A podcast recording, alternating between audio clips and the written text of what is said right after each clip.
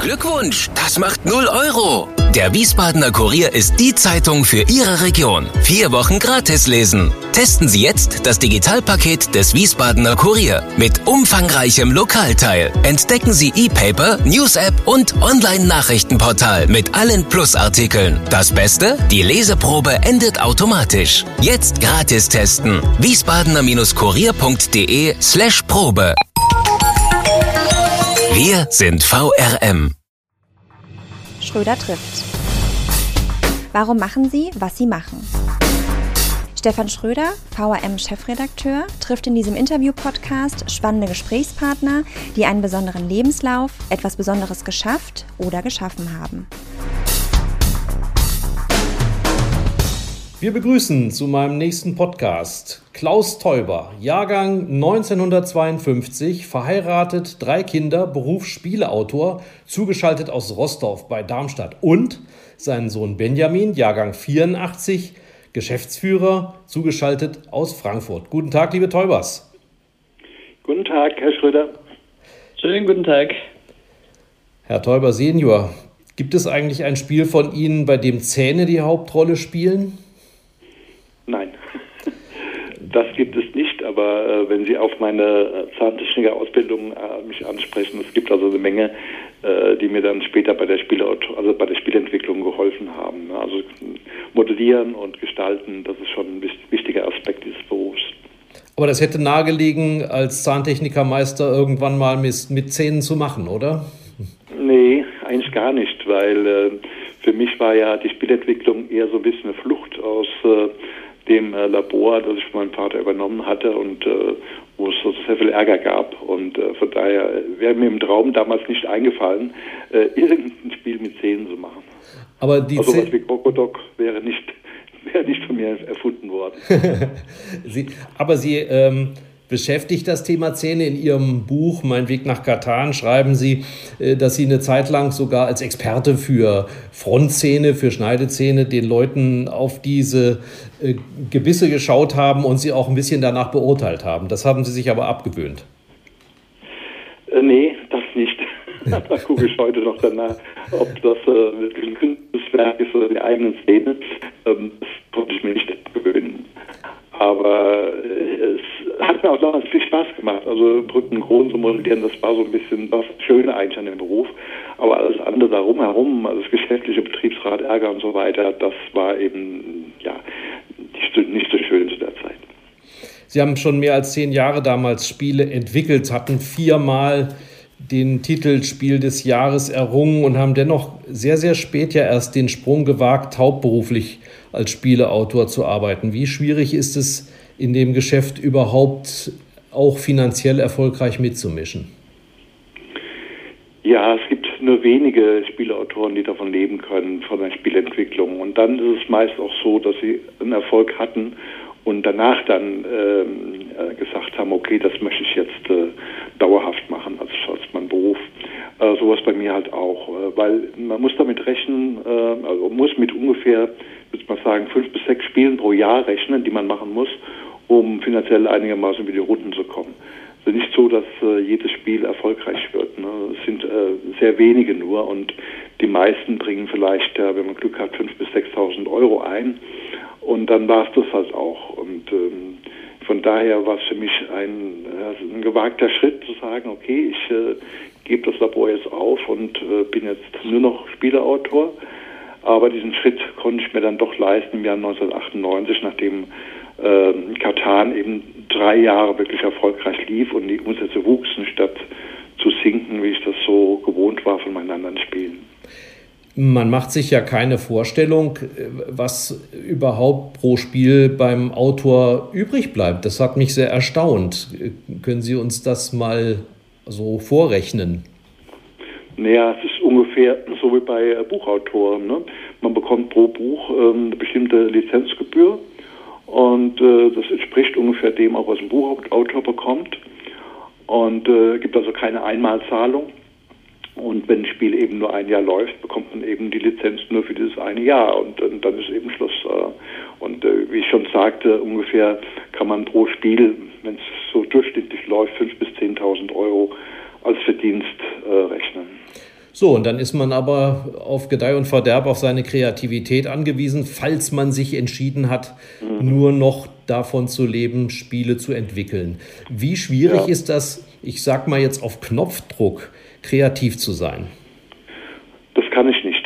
Ähm, das geht nicht. Also ich ähm, brauche immer die Freiheit, äh, dass mich sozusagen eine Geschichte oder ein Thema erwischt und äh, ich unge ungeheure Lust verspüre, das jetzt im Spiel umzusetzen, im Spiel erlebbar zu machen. So war es bei allen meinen Spielen eigentlich. Ich habe ein Buch gelesen und, und dachte, ach wie toll, wenn man das irgendwo im Spiel äh, jetzt erlebbar machen könnte. Und ähm, das war so die Triebfeder und erweckte in mir dann so die Leidenschaft, äh, mich dann damit zu beschäftigen. Und dann ist so, eine, so ein Wunsch halt im Hinterkopf. Dann gibt es Assoziationen mit täglichen Begegnungen unter der Dusche oder beim Autofahren, wo auch immer, wo man den Kopf so ein bisschen frei bekommt. Und dann kommt es zu ersten Ideen. Interessant fand ich auch, dass Sie es meist ablehnen, Spieleerfinder genannt zu werden, sondern Spieleentwickler oder Spieleautor. Ja, das ist richtig, weil in den meisten Fällen äh, ist ein Spiel keine Erfindung, sondern äh, wirklich eine Entwicklung. Das heißt, man hat ähm, entweder eine Grundidee oder eben einen Wunsch, wie bei mir, und nun beginnt eben die Suche nach verschiedenen Ideen. Es ist nicht nur eine Idee, die trägt, sondern oft mehrere oder meist mehrere. Und das würde ich eher als eine Entwicklung bezeichnen, als beispielsweise eine Erfindung wie der Rubik-Würfel. Ne? Das ist, mhm. denke ich mal, eher eine Erfindung. Äh, es deutet auch an, dass an solch einem Spiel wesentlich mehr Menschen als nur der Autor beteiligt sind. Das ist richtig, ja. Ähm, also man äh, ist ja darauf angewiesen, ähm, dass man Menschen hat, mit denen man spielt und dann die Reaktion halt erlebt und dann eigentlich erst weiß, ähm, taugt es wirklich was, ist es spannend genug, hat äh, Längen, ja, dauert zu lange, bis ich wieder an der Reihe bin, also all diese äh, Dinge. Und äh, Benny war es äh, interessant, als er als Kind mitspielte, hat er oft so ein Mickey Maus Buch, Dagobert Duck Buch neben sich liegen gehabt und wenn er dann anfing darin zu blättern während des Spiels, dann war mir ganz klar, okay, so spannend ist das Spiel nicht. Also das war der Vorläufer da des Smartphones. Da, da, sind wir uns immer noch nicht ganz einig, ob das da zufällig lag, ob ich es hingelegt habe oder ob äh, er es da platziert hatte, um das zu testen. Heute würde ja, da das Smartphone liegen, ja? Heute würde da das Smartphone liegen, genau. Das ist so ein bisschen unser Test, der an die heutige Zeit angepasst ist. Benjamin, wie ist das überhaupt, mit solch einem Vater aufzuwachsen? Sie haben ja mal scherzhaft gesagt, klar, wir wurden für Stunden in den Keller gesperrt und mussten testen, bis das Spiel okay war. Aber so war es ja nicht. Nee, so war es nicht. Also äh, es ist generell sehr schön. Ich dachte irgendwie immer, das ist eine ganz selbstverständliche Sache. Vielleicht hat jeder Zehnte auch äh, einen anderen Spieleentwickler als Vater und das ist ganz normal, dass der Vater auch am Sonntag mal kommt und fragt, ob man so ein neues Spiel irgendwie mal ausprobieren will. Ähm, und äh, er hat es aber immer sehr geschickt gemacht und, und kam dann nicht, wenn er irgendwie gemerkt hat, ich, ich habe jetzt gerade keine Lust oder ich bin woanders mit beschäftigt und ähm, hat wirklich immer nur gefragt, wenn ich jetzt so grundsätzlich Lust hatte. Aber äh, wann hat man das jetzt nicht an einem Sonntagnachmittag als Kind? Insofern, doch, das war schon immer sehr schön, mit ihm dann die neuen Sachen auszuprobieren. Hat das die Mitschüler neidisch gemacht und die Freunde oder durften die auch mal ran? Die haben wir eher eigentlich mit fertigen Spielen dann mitspielen lassen. Das ist ähm, jetzt heute, wo wir auch zusammen entwickeln, kann ich das gut nachvollziehen man traut sich da äh, mit diesen Tests, mit den frühen Vorläufern wirklich erst an Leute, wenn man merkt, ach, das könnte schon ziemlich gut eigentlich klappen. Insofern, wenn wir was gespielt haben, dann äh, war das eigentlich eher fertige Brettspiele. Man will die Mitspieler ja nicht quälen. Das ist ja, äh, das soll ja Spaß machen und ähm, das äh, ist bei so unfertigen Prototypen noch nicht der Fall. Gut, ich, ich sag mal, ein Autoentwickler würde ja auch nicht einen halbfertigen Prototyp zum äh, Fahren seiner Kinder zur Schule mitnehmen, ne? Ja. Wie wichtig, Herr, Herr Teuber Senior, wie wichtig war und ist Ihnen Familie? Ja, Familie äh, ist mir sehr wichtig, weil äh, es ist ähm, für alle Mitglieder, die sich in der Familie wohlfühlen, ja, ein, ein Nest, ja, ein Hort der Geborgenheit.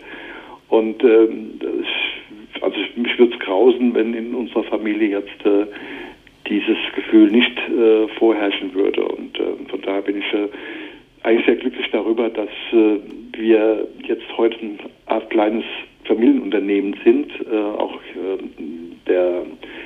ältester Sohn Guido ist ja auch mit dabei. Das heißt, wir sind eigentlich zu viert mit meiner Frau und äh, es da eigentlich keine Spannungen gibt. Also wir äh, fühlen uns sehr wohl in unserer Familie.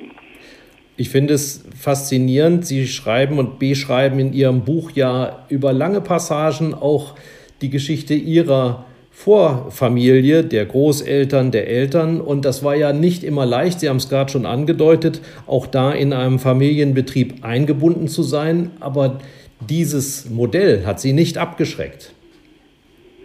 Nein. Ähm, also ich, äh, meine Eltern äh, damals jetzt, äh, wenn Sie das Zentrallabor ansprechen, äh, die konnten ja auch nichts dazu, dass es äh, diesen Niedergang gegeben hatte und äh, finanzielle Sorgen uns erdrückt haben. Also ich habe mit meinen Eltern trotzdem ein sehr gutes Verhältnis gehabt und da gab es eigentlich auch keine Spannungen.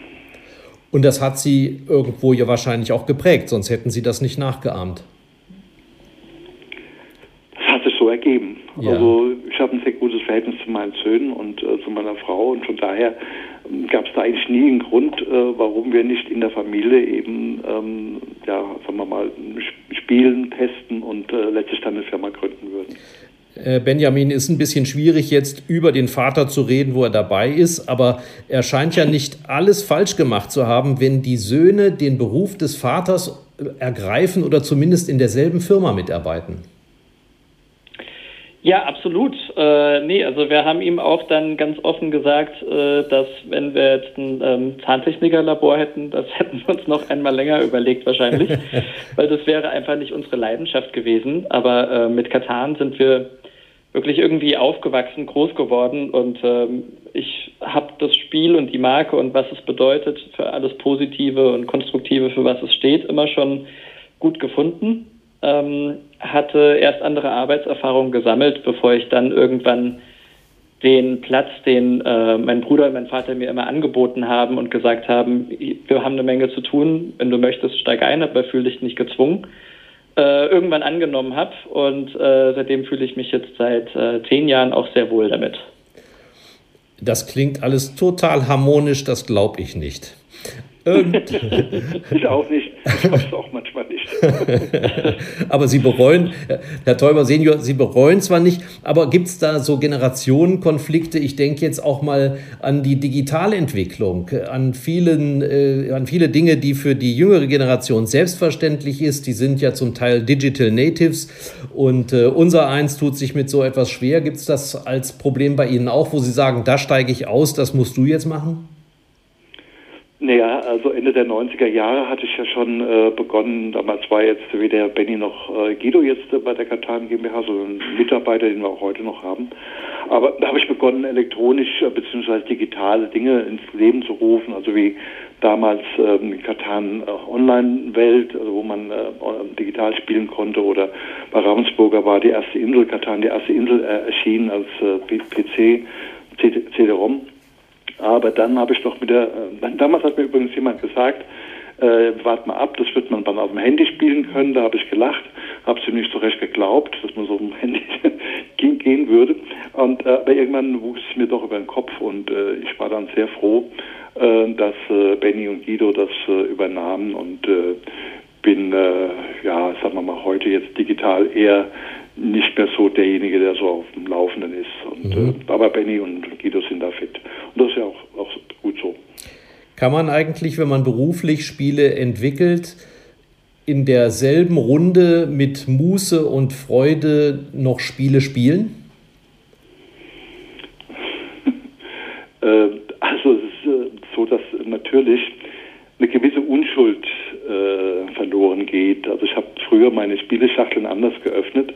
Äh, die haben gerochen, die haben äh, irgendwie, ja, ich habe das genossen, das Spielmaterial an, anzufassen.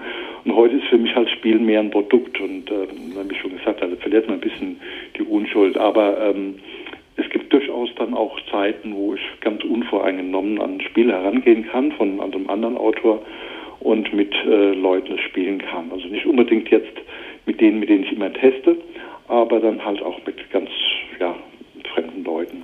Ja, und den alten Kumpels aus der Schule, was habe ich gelesen? Seit über 40 Jahren spielen Sie Doppelkopf. Ja, das ist richtig. Wie, wie oft äh, passiert das noch? Ja, normalerweise jeden Monat einmal, aber jetzt zur Zeit mussten wir es leider aussetzen wegen Corona. Äh, selbst da äh, gibt es leider halt Probleme. Und wir hoffen, dass wir bald wieder zusammenkommen können. Das äh, ist halt für mich ähm, Doppelkopf so ein bisschen so der Urvater meiner Spiele. Ähm, ist zwar glücksbetont, aber es äh, fühlt sich halt so wie ein kleines Leben jedes Mal an.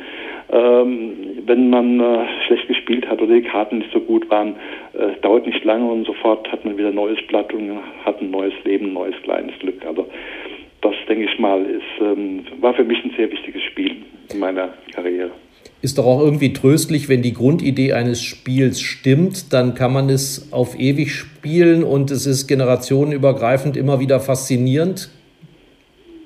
Ja, auf jeden Fall. Das ist, äh, sagen wir mal, das macht halt einen Klassiker aus. Ne? Wenn man mhm. äh, von Klassikern spricht, dann haben die genau halt diesen häufigen Wiederspielreiz. Was gehört denn zu einem guten Spiel dazu? Es muss ja jetzt nicht unbedingt ein Klassiker sein.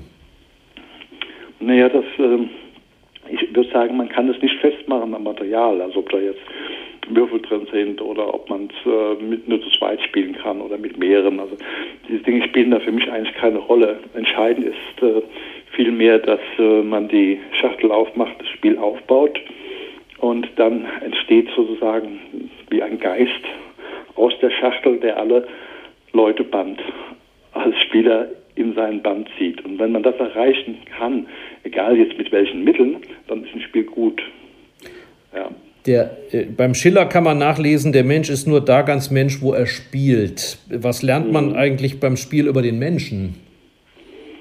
Ja, das kann Benny, glaube ich, was dazu sagen. Also wir, wir hätten da wahrscheinlich beide die gleiche Antwort. Aber Benny, Jetzt bin ich mal gespannt. Sag, sag du erst mal deine, dann sage ich, ob ich die gleiche hätte.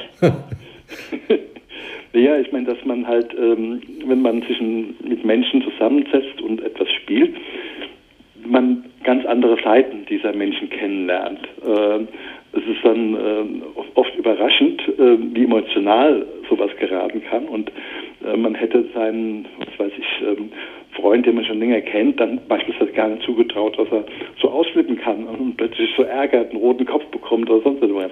Also man, man lernt Menschen beim Spielen eigentlich viel intensiver kennen als so in normalen Oberflächengesprächen. Das wäre jetzt auch meine Antwort gewesen. aber, aber Sie haben beide den Kumpel vor Augen, der am Ende des Spiels mit leichter Hand alle Figuren vom Feld fegt, oder? ja, solche Kumpels sind dann nicht länger Kumpels. Den wird man nicht mehr spielen. Was, was lernt der Mensch eigentlich beim Spiel, umgekehrt? Ja, also ich glaube, dass man. Ja, äh, sag du. Nee, okay. Ähm, ich glaube, man, man lernt sehr viel über das Leben, wie, ähm, wie mein Vater schon gerade gesagt hat. Dass jedes Spiel ist irgendwie wie so ein kleines abgeschlossenes Leben und man kann einfach sehr viel äh, probieren. Sei es jetzt, dass man ähm, in Katan der Insel irgendwie neu aufbaut, die noch nicht besiedelt war, dass man eine, eine Pandemie verhindert, dass man äh, bei Risiko äh, einmal die Welteroberung macht. Also man kann sich einfach in vielen Rollen ausprobieren, ohne dass es Konsequenzen, äh, Konsequenzen für das richtige Leben hätte. Also man kann Strategien ausprobieren, man kann Emotionen ähm, freien Lauf lassen, vielleicht nicht das ganze Brett irgendwie runterfegen, ähm, aber man, man kann sehr viel Praxis äh, erfahren, wie, wie sich sowas anfühlen kann. Und das, das gefällt mir persönlich sehr gut. Mhm. Beginnt auch schon ein bisschen, hm, ja, wenn man als Kind äh, mit anderen Kindern spielt, dass man auch mal zurückstecken muss, ja, dass man auch eine gewisse Toleranz äh, lernt oder erfährt, dass andere auch mal besser sein können und das dann auch akzeptiert. Also nicht beleidigt dann das Spiel, Spielbrett um, um, umwerfen, sondern halt einfach ja, sich innerlich sagt, okay, da war er halt mal besser, der andere. Ne? Und das ist auch so ein Lernprozess, denke ich mal, der im Leben später auch zu mehr Toleranz führt, was ja mhm. ganz wichtig für uns alle ist. Ja. Sie ähm, hatten Glück, sagen Sie, Herr Teuber. Ähm, aber in Ihrem Buch äh, haben Sie einen Geist eingeführt, der Sie geleitet hat. Oft taucht er dann in Träumen auf. Ich verstehe das mal so dass es hier wie in ihren Spielen auch um ein bisschen mehr gegangen ist als um Würfelglück. Da war auch viel eigenes Zutun dabei, oder? Ja, das ist natürlich richtig. Das ist ja in jedem Beruf so. Ich meine, ob ich jetzt Schauspieler bin oder ob ich ähm, einen Roman schreibe, egal was, ich brauche ein gewisses Handwerkszeug und das geht's nicht. Ich brauche auch ein gewisses Talent ähm, und das geht's auch nicht und Erfahrung. Und äh, gerade im Falle jetzt von äh, Spieleentwicklung auch eine Menge Geduld. Äh, wenn man die nicht hat, dann kann man es, glaube ich, vergessen. Und dann gibt es ja auch noch diesen günstigen Augenblick. Sie schreiben auch und sagen, es hat für viele unverständlich in den 80er, 90er Jahren eine Spielerenaissance gegeben. Die Menschen haben sich, haben sich wieder zusammengesetzt und haben tatsächlich auch die Brettspiele wieder schätzen gelernt. Wie erklären Sie sich dieses Phänomen? Ja, man sagt oft, es ist ein deutsches Phänomen, aber ähm, es äh, ist jetzt nicht, begründet nicht darauf, ähm, dass wir jetzt Deutsche sind, sondern eher, dass es in Deutschland verschiedene Entwicklungen gab, die letztlich ähm, dazu geführt hatten, dass äh, das Spiel wieder Nährsubstanz bekam. Und das sind, ich habe die mal Säulen genannt äh, in meinem Buch, ist letztlich, ähm, äh, dass es äh, Leute gab, die tatsächlich in Zeitungen ähm, in der Zeit, äh, Frankfurter Rundschau und so weiter, über Spiele berichteten. Und ähm, das so in den 80ern, 70ern, 80ern fing das an. Und äh, dann dort auch bewerteten. Also Spielen plötzlich aus dem Fokus äh, der, äh, der Kinderecke äh, oder aus der Kinderecke herausholten und Erwachsenen vorstellten. Und dann gab es Spielefeste, die dort in der Zeit, die in der Zeit anfingen. Heute das größte ist ja die Spiel in Essen mit äh, jährlich knapp 200.000 Besuchern, die dann wild dort spielen, zwischen Tischen, zwischen Stühlen. Also es ist äh, schon, schon riesig, was da passiert. Und dann halt Spiel des Jahres, der Kritikerpreis, wo ähm, ja, Journalisten sich zusammengesetzt haben und gesagt haben, was ist denn wirklich ein tolles Spiel dieses Jahr, was man den Menschen empfehlen sollten. Und äh, das ist auch wirklich ein ganz, ganz äh, Eckpfeiler dieses äh, Erfolges. Und das gab es halt in anderen Ländern in dieser Dichte nicht, aber schwappte dann von Deutschland auch über. Ähm, ein böses Urteil finde ich die Behauptung, die Deutschen würden eben so gerne nach Regeln sich verhalten, deshalb sei das Spiel nach Regeln für sie auch so faszinierend, oder? Das ist doch gemein. Ja, das habe ich auch als böse Zunge bezeichnet, weil äh, es letztlich äh, in der falsche Richtung führt. Das ist so nicht richtig. Aber jemand hat es mal gesagt, ja. Aber wo sie ja goldrichtig liegen, ich meine, wem sage ich das? Wenn äh, ich meinen Kindern ein neues Spiel mitgebracht habe, wusste ich innerhalb von fünf Minuten, ob der Abend gelaufen ist oder nicht. In dem Moment, wo die sich über die Komplexheit und Kompliziertheit der Regeln beklagt haben. Und das ist ja auch eine Lehre, mhm. die sie selber schon gelernt haben. Aber wie lernt man Regeln zu vereinfachen? Das ist ja dann die Kunst. Wirklich eine, eine schwere Kunst und äh, es ist bei manchen Spielen, gerade bei den Hochkomplexen, die heute angeboten werden, eigentlich nicht möglich. Also gibt es so viele Details, die beschrieben werden müssen und ähm, da muss man halt sich durch zehn Regelseiten quälen. Das, das geht halt nicht anders. Aber die Elektronik oder das Digitale hilft uns da auch und äh, Benny hatte da vor Jahren eine sehr gute Idee. Kannst du vielleicht nochmal kurz anreißen, Benny? Ja, wir hatten damals ähm, gesagt, wenn man jetzt schon Smartphones hat und die sowieso irgendwie immer nebendran liegen, warum nicht die auch einzubeziehen? Und ähm, es gibt halt die gute Möglichkeit, in der App äh, ein Tutorial durchlaufen zu lassen, was den Spieler Schritt für Schritt ins Spiel reinholt. Das haben wir mit dem Katan-Assistenten ähm, jetzt auch nochmal dann äh, auf ein zweites Level mit schönen Videos und so weiter gebracht. Das heißt, ein Spieler legt das nebendran und äh, folgt diese Schritte und nach 20 Minuten kann er kann die Runde selbstständig weiterspielen. Mhm. Das heißt, es gibt einmal die Regel Vereinfachung und dann gibt es auch noch mal einfacher zu erklären, um neuen. Zugänge zu schaffen. Das ist Learning by Doing. Ne? Ja, und in dem Fall unterstützt sogar das Digitale das Analoge, ja? Ja. Ja, genau.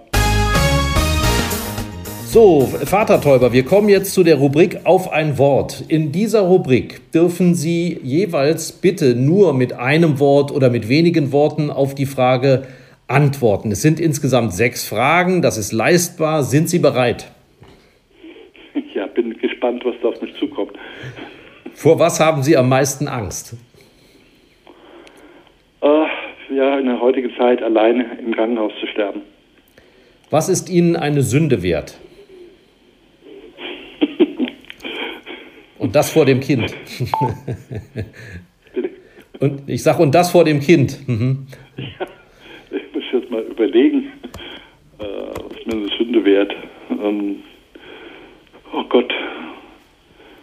Ähm, keine Ahnung. Also, ich, ich bekomme die Dinge eigentlich, ähm, die ich mir wünsche, ähm, also auch ohne Sünde Gut. zu begehen. Mm, Jeder Mensch ist eitel. Woran erkennt man das bei Klaus Teuber? Also nicht an meiner Frisur wahrscheinlich, ähm, äh, auch nicht an meiner Kleidung. Äh, Benny, sag du, an was erkennst du es? Oh, Hallo? der Sohn ist raus. Okay. Machen wir weiter. Welcher Mensch ist Ihr Vorbild? Äh, ich würde sagen, Ist der Benny wieder da? Ja, Entschuldigung, ich bin gerade rausgeflogen, keine Ahnung. Woran erkennt man, dass der Papa eitel ist, habe ich gefragt. der Papa, der ist eigentlich gar nicht eitel. Okay, hat er auch gesagt. Äh, jetzt war die Frage nach dem Vorbild, Herr Teuber Senior. ja, äh, ich würde sagen, jemand, der ja, viel für die Menschheit getan hat. Ähm, Albert Schweitzer ist bestimmt einer, der dazu gehört. Was, was hätten Sie beruflich statt Ihrer aktuellen Tätigkeit gerne sein wollen? Ja, mein Berufswunsch war eigentlich früher immer Arzt zu werden. Genauer gesagt Landarzt. Und was haben Sie für einen größten Wunsch fürs Alter? Lange geistig fit zu bleiben. Das kann man gut nachvollziehen. Ne? Ja. Jetzt kommt das Kapitel Katan. Ursprünglich die Siedler, die Siedler von Katan und sie feiern Silberjubiläum, ein Millionenspiel. Können Sie überhaupt jetzt in diesen Tagen ein Jubiläum begehen und feiern? Ach, das ist sehr schwierig, aber ähm, da ist auch Benny jetzt besser informiert, weil wir hatten einige Aktionen geplant, äh, die er eigentlich und Guido mit Guido zusammen äh, organisiert hat. Äh, vielleicht kannst du dazu was sagen, Benny. Wir hatten eine Menge vorgehabt. Wir wollten eigentlich einmal um die Welt reisen und unsere größten Partner ähm, alle besuchen. Wir haben das Spiel ja inzwischen in mehr als 40 Sprachen und ähm, wollten dazu auch einen Film drehen und schauen, ähm, was hat Katan in den Kulturen, in den verschiedenen Ländern bewegt als Spiel und, ähm, und, und wollten auch schauen, was ist Spielen in der Kultur und wo gibt es Gemeinsamkeiten, Unterschiede und hätten uns dann alle zusammen äh, auf Malta getroffen, um als Abschluss die ähm, Weltmeisterschaft zu spielen. All diese Aktivitäten fallen jetzt natürlich leider flach. Ähm, aktuell sind wir deswegen viel damit beschäftigt, dass wir online spielbare Angebote ähm, erstellen. Die kann man bei katan.de dann ähm, gratis runterladen. Ist jetzt zwar nicht unbedingt eine 25-Jahr-Feier, aber eben vielleicht dann doch der Zeit angepasst. Aber das ist ja echt bitter, so eine super Idee jetzt nicht durchführen zu können, oder? Das ist sehr traurig für uns, das stimmt, äh, wobei wir uns jetzt auch gesagt haben, aufgeschoben ist nicht aufgehoben. Wir planen das fürs nächste Jahr immer noch an. Ja, in dem Ganzen denke ich mal, was äh, rund um Corona geschieht, sind das äh, letztlich Lappalien. Also von daher ähm, können wir damit gut leben. Also das heißt, so richtig, richtig, ja. so richtig zum Feiern ist einem auch nicht zumute. Ja. Katan war eine von sieben Fantasiebezeichnungen, habe ich bei Ihnen gelesen. Wie entscheidend sind überhaupt Namen, Verpackungen, Design und Spielfiguren? Geht vielleicht die Frage auch an beide jetzt? Ja, ich habe die Frage jetzt nicht so recht verstanden. Natürlich, Also den Kern der Frage. ja. Ähm, wie wichtig sind Namen und Verpackungen so. und Design äh, für ein Spiel? Ja. Ja, da gibt es, äh, sagen wir mal, sehr, sehr viele Diskussionen, äh, die wir zwischen dem Redakteur dann führen. Und äh, wir haben sehr viele Leute eingebunden. Inzwischen, früher war das einfacher. Da habe ich jetzt also bei Katan beispielsweise mit einem Freund zusammengearbeitet, der Redakteur war. Und äh, da gab es nicht so viele, die da Mitspracherecht hatten. Aber in der Regel ist es äh, oft ein, ähm, ein schwieriger Prozess, bis man dann end, endgültig sagt, okay, wir sind alle mit diesem Namen, mit diesen Bezeichnungen und so weiter einverstanden. Mhm. Man muss sich ja überlegen, wie viele äh, Brettspiel-Neuerscheinungen es inzwischen jedes Jahr gibt. In Essen spricht man von 1400 Neuerscheinungen pro Jahr. bei der Spiel in Essen. Und ähm, wenn man dann in so einen Spieleladen reingeht und dort stehen 100 Produkte, die es geschafft haben ins Regal, muss man sich unter denen normal durchsetzen. Und insofern, ähm, Brettspiele sind ja auch durch den Zugang über die Regel äh, auch sowas wie eine Blackbox. Das heißt, man nimmt das in die Hand und man nimmt das in die Hand, was einen erstmal anspricht. Insofern, ich halte es doch für sehr wichtig, auch da ähm, sich viele Gedanken zu machen, was ist dieses Spiel und wie kann man das auch dann direkt rüberbringen, damit es den erreicht, den es interessiert. Mhm. Also ein Vorteil von Katan, ich meine, die Illustration spielt ja da auch eine große Rolle, war dieser Redakteur von Rainer Müller, also meines Freundes und äh, Redakteurs damals, der äh, die, das Cover von Katan ganz einfach äh, gestalten ließ. Und äh, man hat im Prinzip eine Silhouette gesehen, eine schwarze Siedlung und eine gelbe Sonne vom roten Hintergrund. Das war sehr plakativ und hob sich natürlich sehr stark dann von anderen ab, von anderen Spielen, wo man eigentlich nur so kunterbunt gesehen hat. Ne? Also das ist auch sehr, sehr, sehr wichtig. Und ich kann mir vorstellen, dass gerade diese Internationalisierung, wenn Sie sagen, 40, in 40 Sprachen übersetzt, dass das eine Riesenrolle spielt, denn da gibt es ja ganz verschiedene Kulturen, die womöglich auch Bildsignale und Regeln ganz anders verstehen als wir. Das kann ich mir gut vorstellen, ja. Also ähm, da muss ich gestehen, wir haben jetzt noch keine Studie gemacht, äh, welche sag mal, Emotionen oder sowas das auslöst. Ich komme ja aus der Psychologie, ich habe Psychologie studiert ursprünglich.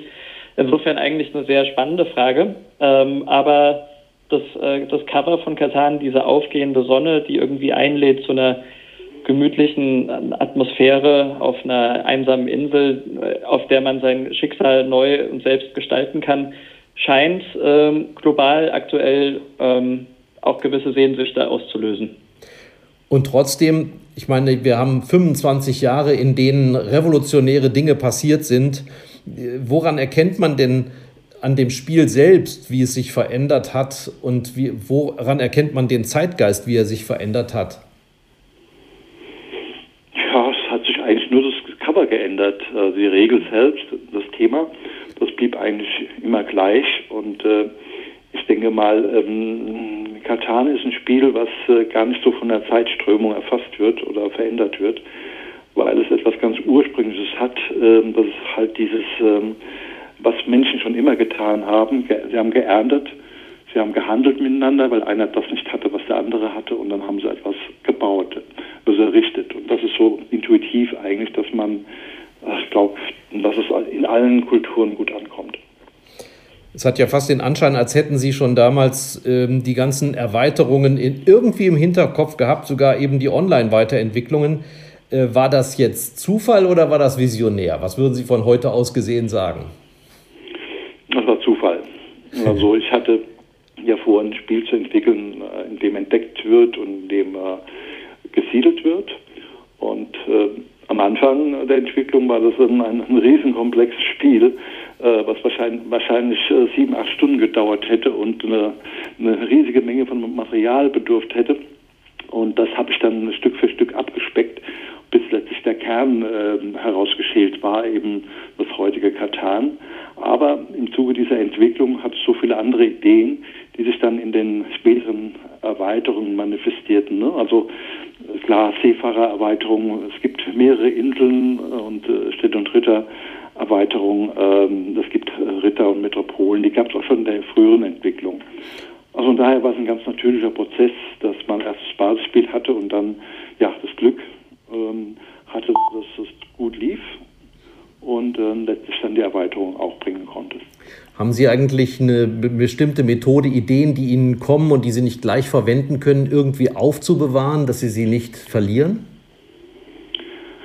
Ja, also sowohl Benny als auch ich, wenn wir eine Idee haben, dann skizzieren wir die kurz und dann landet sie in einem Ordner und äh, wenn wir dann Lust haben oder äh, sagen wir mal so intensiv äh, in einem Brodel, dass wir es dann wirklich ja ganz dass wir ganz heiß darauf sind, ja, das müssen wir jetzt unbedingt äh, äh weiterentwickeln und dann tun wir So, jetzt ist der Benny wieder da, ja? Es tut mir wirklich sehr. Ich habe keine Ahnung, warum ich immer wieder rausfliege. Vielleicht, weil Sie zu lange schweigen. ich, ich, bin genau. Ich wähle mich über Skype ein. Vielleicht äh, kennen die Inaktivität. Ja, genau. Okay. Äh, das ist wie das ist wie beim Ringen. Ne? Da kriegt man dann äh, Punkteabzug, wenn man nicht kämpft. Ähm, da musst du ja. ab und zu mal husten, Benny, dann bleibst du. Genau. Ja, husten ist gut. Genau. Äh, wir, sind, wir sind genau bei dem Thema dieser Tage. Im Moment sitzen ganz viele Familien notgedrungen zu Hause, unfreiwillig. Reizt Sie das für die besondere Situation, in der sich diese Familien ähm, befinden, ein Spiel zu entwickeln? Oder ist Ihnen jetzt gar nicht zum Spieleentwickeln zumute?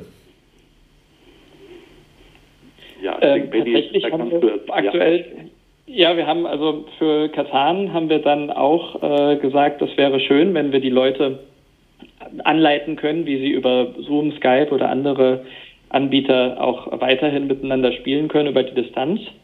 Und es geht eigentlich ganz gut. Wir haben es dann auch äh, natürlich ausprobiert. Ähm, wir haben dann zu Ostern ähm, ein Szenario gemacht, der, der Osterhase von Katan. Das haben wir dann getestet über Zoom und haben irgendwie doch gemerkt, dass das sich äh, näher anfühlt, als man denkt. Also ähm, mhm. ja, wir haben es gar nicht so. Vielleicht haben wir am Anfang gesagt, ja, so, es wäre schön, was anzubieten, und am Ende haben wir gemerkt, wie viel Spaß das eigentlich macht, äh, dann auch wirklich so zu spielen miteinander. Mhm. Ja, aktuell arbeiten wir an einem Fußballspiel auf Katan, das heißt zwei Fußballfelder auf Katan und da gibt es dann Mannschaften, die ab und zu gegeneinander spielen und äh, das ist auch äh, ja, eine Entwicklung jetzt sehr interessant und das bieten wir dann auch an und äh, dauert aber noch ein bisschen. Klingt spannend, würde die Bundesliga wahrscheinlich ersetzen auf Dauer. ja, nirgendwo wird Daher kam der Gedanke. aber auf Katan, da wird noch Fußball gespielt. Benjamin und Klaus Teuber entwickeln auch zusammen seit, glaube ich, 2015 Spiele. Ist das richtig? Ich glaube, das kommt in etwa hin, ja. Wie muss ich mir das vorstellen? Zwei Menschen, bestimmt beide auch selbstbewusst und ideenreich, ähm, schaffen die das kooperativ oder arbeitsteilig oder wie funktioniert das? ähm, ich glaube, es geht so ein bisschen in die Richtung, was Sie vorhin gesagt haben. Das klingt schon zu gut, um wahr zu sein. Ähm, das sind aber genau die Sachen, die wir vorher ausgetestet haben, bevor ich dann auch gesagt habe, okay, dann komme ich in die Familienfirma. Ähm, wir, wir wussten einfach, dass wir schon sehr gut klarkommen und haben das dann aber auch bei der Spieleentwicklung gemerkt, dass wir uns den notwendigen Raum lassen, dass jeder seine Ideen eben sagen kann. Und äh, natürlich kommen wir manchmal an Punkte, wo wir sagen, ah, mir gefällt das besser und der andere sagt, mir gefällt das aber besser. Und das ist eigentlich die beste Situation, die man haben kann, weil wir uns beide darauf einigen können, dass wir sagen, lass uns erst A und dann B probieren. Und dann kann auch jeder irgendwie sagen, okay, ich muss zugeben, das ist tatsächlich besser. Äh, und so kommt man eben voran. Ne? Also wir tauschen uns da eigentlich sehr gut aus und äh, können solche äh, möglichen Blockaden, die Sie ansprechen, auch ziemlich gut dann lösen. Mhm. Ja, am Anfang hat immer einer einen Wunsch oder eine Idee und äh, schreibt die kurz auf und äh, schickt zu dem anderen und der guckt sich das an, ergänzt und äh, ja, und so gehen diese Konzepte ein paar Mal hin und her, bis wir dann beide irgendwann zufrieden sind und sagen, okay, jetzt lass es uns basteln, jetzt probieren wir es auch mal aus. Wer ist der schärfste Kritiker? Meine Frau. Mhm. Inzwischen dann auch meine Frau. wir haben letztens, also wir haben letztens mal einen, einen, Prototyp auf den Tisch gebracht und da muss ich im Nachhinein sagen, das war auch zu früh. Und da hat sie dann so einen halben Lachkampf bekommen, weil da wirklich nichts geklappt hatte. Und das, wir mussten dann alle lachen. Ich glaube, da warst du gar nicht dabei, Papa. Und äh, das war, ähm, ja, es war, ein, es war ein schöner Moment irgendwie dann auch. Und da habe ich gemerkt, okay, das brauchen wir jetzt auch nicht zu Ende spielen. Wir gehen jetzt, jetzt wieder zurück in die Arbeitsstube und setzen mich nochmal dran. Weil der Prototyp es nur ein einziges Mal geschafft hat, zum Lachen anzureigen. Ja. Immerhin. ja, es war ja kein, kein witziges Spiel, was das jetzt ausgelöst hätte. Ne? Es war ja schon ein ernsthaftes Spiel. Es war nur einfach, ähm, man kennt das ja, wenn dann wirklich etwas so in die Hose geht. Und das, ja. das passiert halt manchmal. Und das ist auch gut. Daher ist auch gut aufgeschlossene Testgruppen dann dafür zu haben. Und das traut man sich eben vor allem erstmal in der Familie und mit den Vertrautesten. Ja. Ähm, Herr Teuber, ähm, bei allem Spiel äh, haben Sie auch gesagt, Sie wollen ja nicht belehren. äh, solche, solche Lehrspiele, pädagogischen Spiele, das liegt Ihnen nicht. Aber so ein bisschen verschmitzt klingt es in Ihrem Buch durch, dass Sie versteckte Botschaften in den Episoden zum Beispiel unterbringen, bei den Sternfahrern beispielsweise. Woran erkennt man solche Botschaften? Ja, die, die erkennt man eigentlich gar nicht äh, im ersten Moment. Die sind ja nicht vordergründig, sondern die sind hintergründig. Und ähm, entweder hm, verinnerlicht man ein bisschen davon oder halt nicht. Aber ich denke mal, wer die Botschaft beispielsweise vom Sternfahrer, ähm, ja, sagen wir mal, verstanden hat, dass äh, wir äh, für die fremden Völker, die dort auftauchen, tauchen, Aliens sind. Also und trotzdem, weil wir so komisch aussehen, äh, reichen uns die Hand und bieten uns äh, Frieden und Handel an. Ähm, dann ist das schon was, was so ein bisschen in die Richtung deutet, äh, mehr Toleranz äh, anderen gegenüber, auch wenn sie anders aussehen. Mhm. Es gibt auch andere Hinweise darauf, dass ähm, sie durchaus äh, sehr nachdenklich sind und mit den Dingen, die um uns herum passieren, sich beschäftigen. Da gab es den Streit, nimmt man jetzt weiter Holz für die Spielfiguren oder nimmt man Plastik? Und äh, was Sie gefunden haben, was jetzt kommt, ist ja ein sehr weiser Kompromiss. Sie haben sich für Biokunststoff entschieden, stimmt's? Ja, äh, Kosmos muss man sagen. Ne? Der Verlag ist ja. ja letztlich dafür verantwortlich, welche Materialien genommen werden. Äh, und äh, es gibt schon einige Figuren, die mit Biokunststoff ähm, ähm, produziert wurden, aber noch nicht alle. Also das ist äh, noch sind noch Schritte, die zu Ende gegangen werden müssen. Aber der Geschäftsführer von Kosmos beispielsweise ist das sehr engagiert und das ist natürlich wichtig. Da muss jemand dahinter stehen. Ist Ihnen das auch wichtig? Ja, auf jeden Fall. Also ich meine, für mich sind äh, Spielfiguren aus Kunststoff jetzt nicht so das große Problem, äh, weil die werden ja nicht weggeschmissen, äh, sondern ähm, die und landen im Müll oder im, im, Meer. Also ich denke mal, wenn man von Kunststoff spricht und Vermeidung von Kunststoff gibt es äh, ganz andere Produkte, äh, die man reduzieren muss. Mhm. entschuldigen Sie, wenn ich es vielleicht übersehen habe, aber es gibt noch kein Öko-Katan, oder? Oder für Veganer? Oder gibt es sowas schon in der Entwicklung?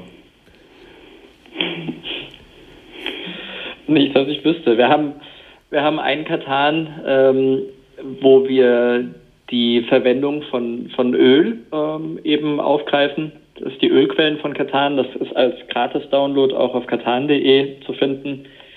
Und ähm, ich meine, Öl ist, ist ein wichtiger Rohstoff und für viele Sachen wird er eben gebraucht. Und ähm, das Spiel ist ein Beispiel von, von denen, wo wir eben sagen, wir möchten jetzt nicht den Finger heben und äh, Öl verteufeln, aber eben den Einsatz richtig äh, zu machen und, und irgendwie nachhaltig und so, dass alle was davon haben, äh, ist etwas, was man im Spiel vielleicht simulieren kann. Und ähm, ab und zu widmen wir uns natürlich dann auch solchen Themen. Äh, Veganer und Öko, das habe ich bis jetzt noch nicht äh, im Kopf gehabt.